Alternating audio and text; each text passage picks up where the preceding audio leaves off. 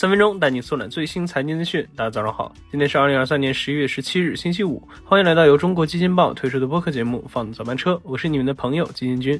首先，我们先来听几条快讯。十一月十五日，央企金融巨头中国华融发布公告称，根据该公司整体战略规划以及定位，拟变更公司名称为中国中信金融资产管理股份有限公司，简称中信金融资产。同时，中国华融还在公告中表示，以九点三五港元每股的价格收购了中信股份百分之五点零一的已发行股份。近日，致一汽丰田经销商伙伴的一封信在网上传播。信中内容显示，一汽丰田在十月、十一月份以大幅下调生产的前提下，今年十二月到明年二月的生产继续大幅向下调整。分析人士认为，此举可能是为了缓解经销商库存和资金压力。又一热门城市全面解除限购。十一月十五日晚间，厦门市发布通知，提出调整思明区、湖里区的调控措施。住房贷款政策以及优化家庭住房套数认定标准等内容。据中指研究院监测，二零二三年以来，全国各地出台优化限购相关政策已经超过了五十条。好，快讯之后呢，今天咱来聊一下抖音。咱以后刷抖音可能要付费了。那前有知乎的严选文章，后有爱奇艺在会员服务之外的付费剧集和电影，为内容付费的这阵风还是吹到了抖音。昨天有不少网友在网上表示，自己刷抖音刷着刷着就会蹦出来一条付费短视频，让你试看几秒钟，那想要看完就要花抖币付费。前段时间短剧付费也就算了，这次直接拓展到了知识、娱乐等几乎全品类内容。难道说我们以后刷抖音不花钱都不行了吗？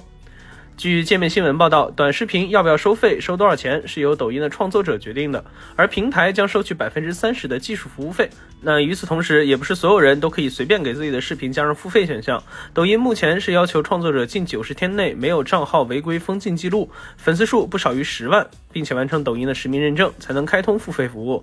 而抖音在推进视频内容付费的进程上也并非一蹴而就，从二零二一年开始试水短剧付费，到后来测试了赞赏功能，可以对视频创作者进行打赏，直到这次开始试水视频内容的付费。那事实上，为内容付费在各个软件上早已屡见不鲜，例如国外的 YouTube，早在二零一八年六月就针对单个频道推出了会员订阅计划，也就是 YouTube Premium。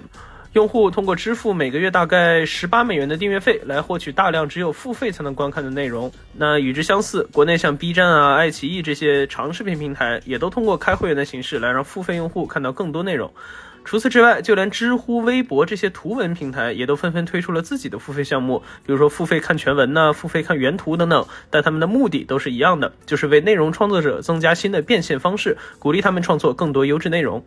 不过，这其中一直有一个老生常谈的问题：这个内容付费对于用户而言一直比较敏感，而且用户短视频付费的观看习惯完全没有培养起来。从免费到付费，它能否让用户接受，将面临很大的挑战。那相较于掏钱来看原本不用花钱看的东西，大部分的用户可能宁愿忍受广告来看免费视频，要么就干脆不看。有网友直接表示，这项业务正式上线的那天，将是我戒掉抖音的第一天。但目前国内大部分视频内容平台创作者的收入主要包括广告收入、礼物收入、商业合作、知识付费、粉丝经济等等。除了一些头部的创作者外，大部分的创作者依靠直播和广告收入很难赚到钱。那为了赚快钱，不少内容创作者就开始变着法儿的想如何植入广告，大量炮制短平快的无脑视频。呃，这样一来，平台中的优质内容也将大幅缩水，以至于玩梗、AI 内容、过度商业化的视频内容越来越多。而优质内容是短视频平台的生态基石，缺少精品优质内容，很可能会导致用户时长减少，甚至逃离平台。而这显然是平台和创作者都不愿意看到的局面。所以，通过对优质内容的付费，可以拓宽创作者的变现途径，让一些不是头部，同时只能疯狂接广告来赚钱的创作者，有着更高的原创欲望，增加平台内的优质内容。那即便这样做，一定会遭到很多用户的抵制。但为内容付费这个事儿，也是包括抖音在内的这些短视频平台早晚要做的。我们就看。看能不能做好吧。OK，以上就是我们今天放纵早班车的全部内容，感谢您的收听，我们明天同一时间不见不散。